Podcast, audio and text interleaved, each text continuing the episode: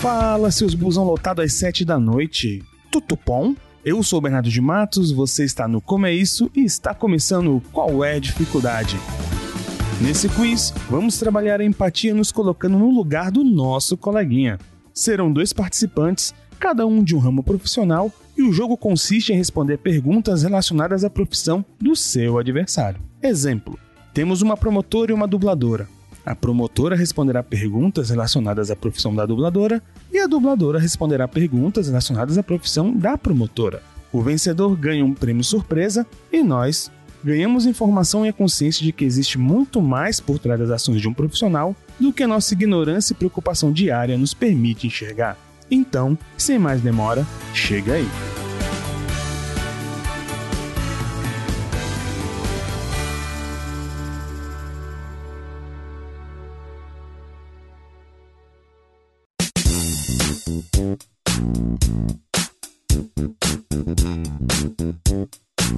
Olá, lindos! Eu sou o Bernardo de Matos, você está no Como é Isso e começa agora o Qual é a Dificuldade.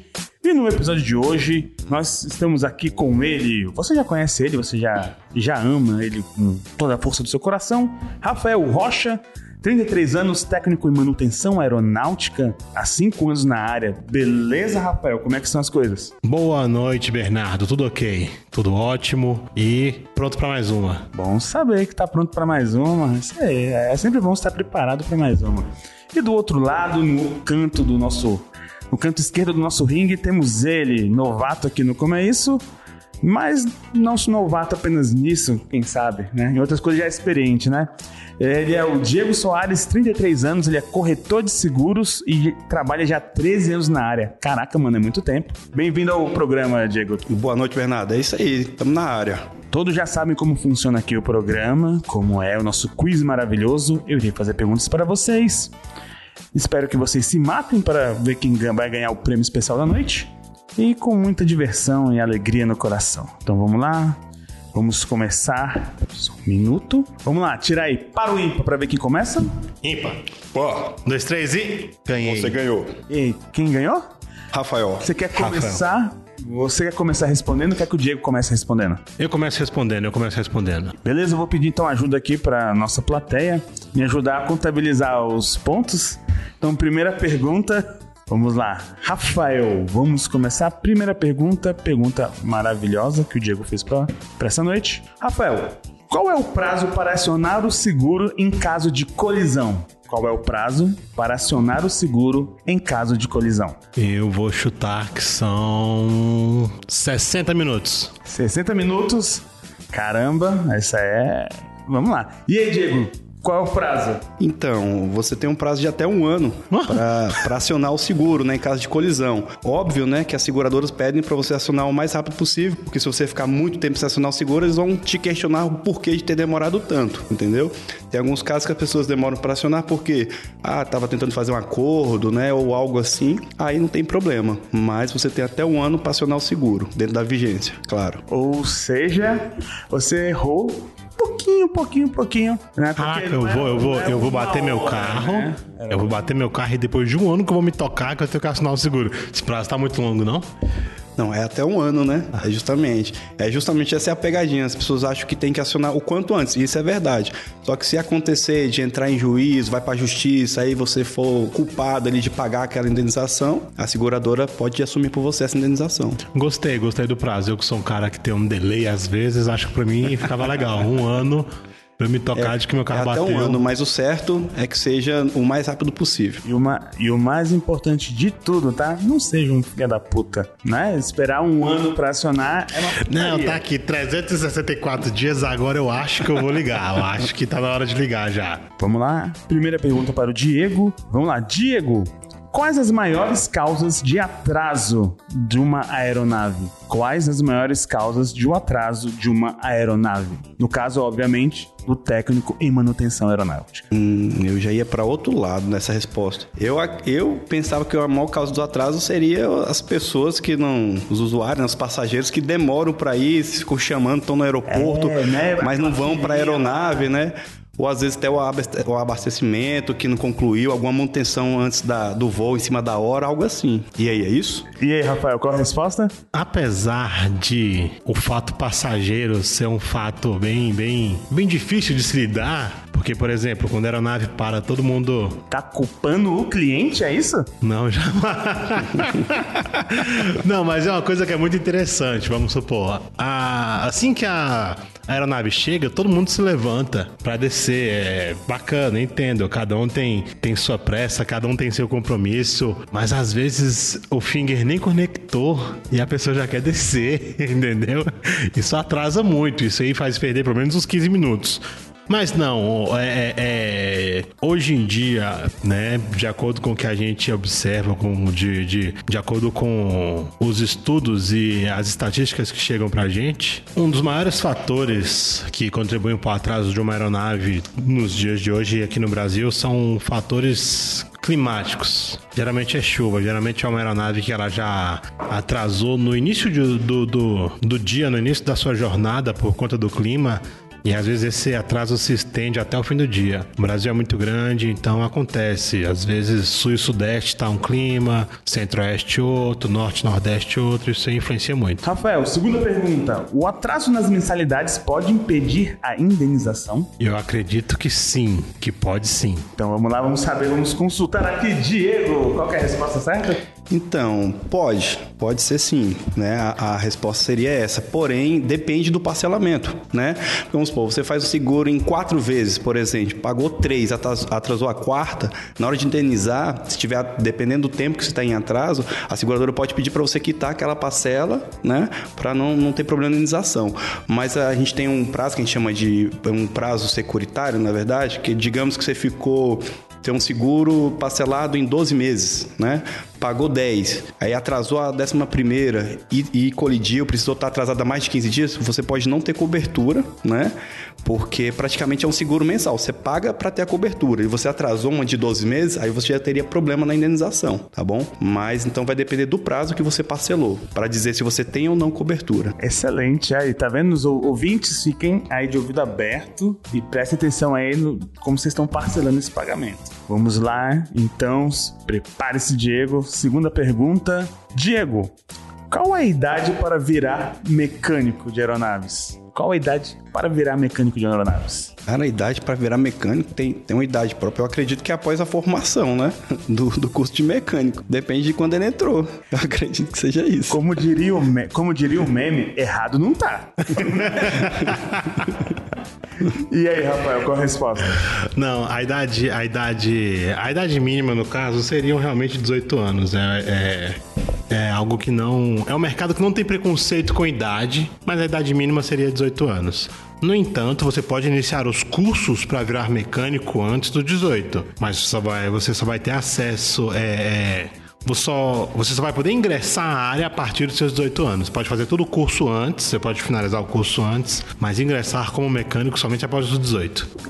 Então, conversei aqui com, com a produção e vai ganhar ponto, tá? Tá valendo. Tá valendo, tá valendo, né? Valeu. Então, Rafael, terceira pergunta. Rafael, vamos lá. Sempre que for acionar o seguro do automóvel, você precisa pagar a franquia? Sim. Só isso? Quer falar mais alguma coisa? Sim.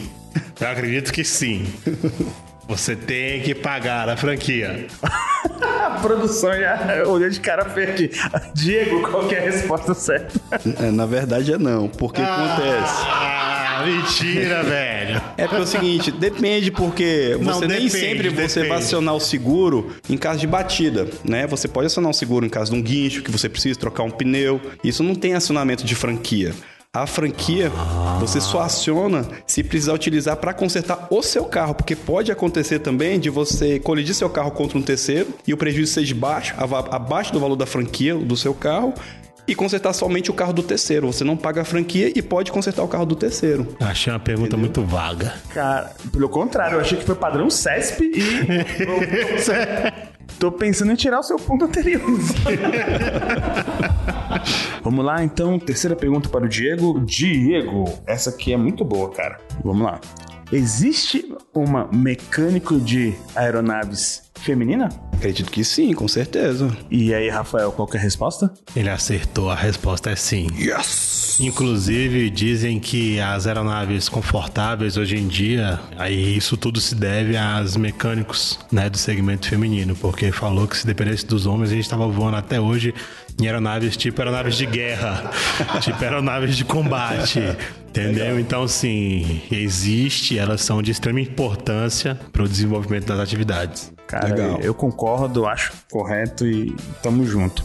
Diga-se de passagem, se você conhecer alguma e um dia quiser, né, mandar meu contato para ela, aceito pra gente trazer aqui para falar sobre. Vou mandar. Vamos lá? Início para a quarta pergunta. Rafael, qualquer pessoa pode dirigir o carro com seguro no perfil de outra pessoa? Mais uma vez, qualquer pessoa pode dirigir o carro com seguro no perfil de outra pessoa? Se eu tiver eu meu acredito que agora, sim, desde que o seguro cubra terceiros. É isso? Não sei, vamos lá, é contigo, Diego! Não, então, na verdade, seria mais voltado para o perfil, né, do principal condutor, né? Então, assim, quando a gente pergunta qualquer pessoa, se quiser, se quiser explicar o que é o perfil, ah, é uma boa. Interessante. Perfil é o seguinte: todo seguro que você vai contratar, seguro de automóvel no caso, tem um perfil do principal condutor, né? E esse perfil que vai precificar, né, o valor do seguro. Então, digamos assim, você faz um seguro no seu nome com o seu perfil, beleza. Você pode emprestar seu carro para alguém? Sim, pode emprestar. Se acontecer uma colisão, vai ter cobertura? Provavelmente sim. A única questão seria o seguinte: é, às vezes no seu seguro tem lá uma, uma perguntinha: deseja cobertura para condutores entre 18 e 25 anos? A pessoa coloca lá não, porque deixa o seguro um pouco mais em conta. Então, ou seja, se alguém dirigir o carro nessa idade, não vai ter cobertura. Mas se você contratou seguro e colocou essa cláusula podendo dirigir dirigir, qualquer pessoa, né, esporadicamente, que pegar o seu carro, pode dirigir sim. Então vai depender de como você contratou. Então, assim, a questão do terceiro é porque eu acho que você não entendeu, mas a resposta sua foi correta. Qualquer pessoa pode dirigir, desde que esteja no seguro, né? Falando, né? Pode dirigir menor de 25 anos, condutores entre 18 e 25, e a partir de 26 anos, qualquer condutor pode dirigir, desde que seja habilitado, né? Então, ponto para mim? Se o Diego falou, eu acredito, então ponto para você, tá tranquilo. Então vamos lá, Diego. É, cara, essa aqui é muito boa. Para virar mecânico, é necessário ter faculdade? Acredito que não, porque acredito que ele tem que fazer o curso técnico para mexer com isso, né? Mas curso superior, acredito que não tem um específico para isso, mas cursos técnicos eu acredito que tem vários, né? E aí, Rafael, qual é a resposta? Ele está corretíssimo. É verdade. Caraca. E... Sim, pro nível, pro nível, pra, pra... Tanto que o curso é o, é o curso técnico de mecânica e manutenção de aeronaves. Ele realmente não exige nível superior. E ele acertou, ele acertou. Ele está ganhando. Eu fiquei, eu fiquei sem ação porque ele acertou. Dei sorte. Cachei. Então, peraí, vou. Vamos dar um tempo aqui para consultar a nossa produção. Produção, qual que é o placar então final? Não vai ter uma pergunta valendo dois pontos, não, pá? Não, porque aqui uma não tem alma, a gente é esse direito. Então, finalizando o placar por 3 Não, finaliza, finaliza, faz mais pergunta, faz mais uma pergunta não, tipo... Não, eu, repescagem. Vou deixar aberto para você voltar aqui um outro dia, fica melhor. Pra perder de novo. Não, mas aí você que tá Relaxa. Então, no placar final de 3 a 2 Diego, parabéns, você venceu o nosso yes. Qual é a dificuldade? Uh.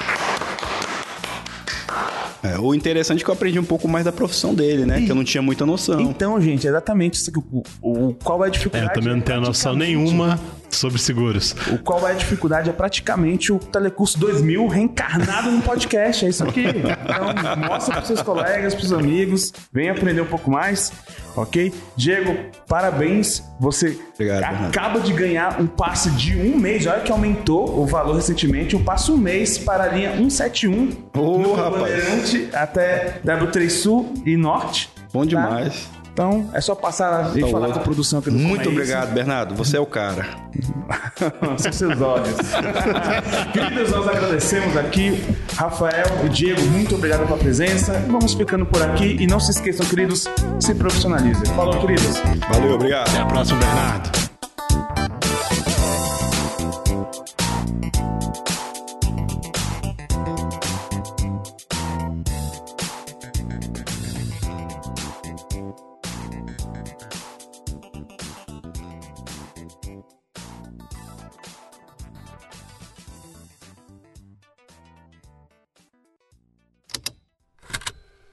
Estalo Podcasts.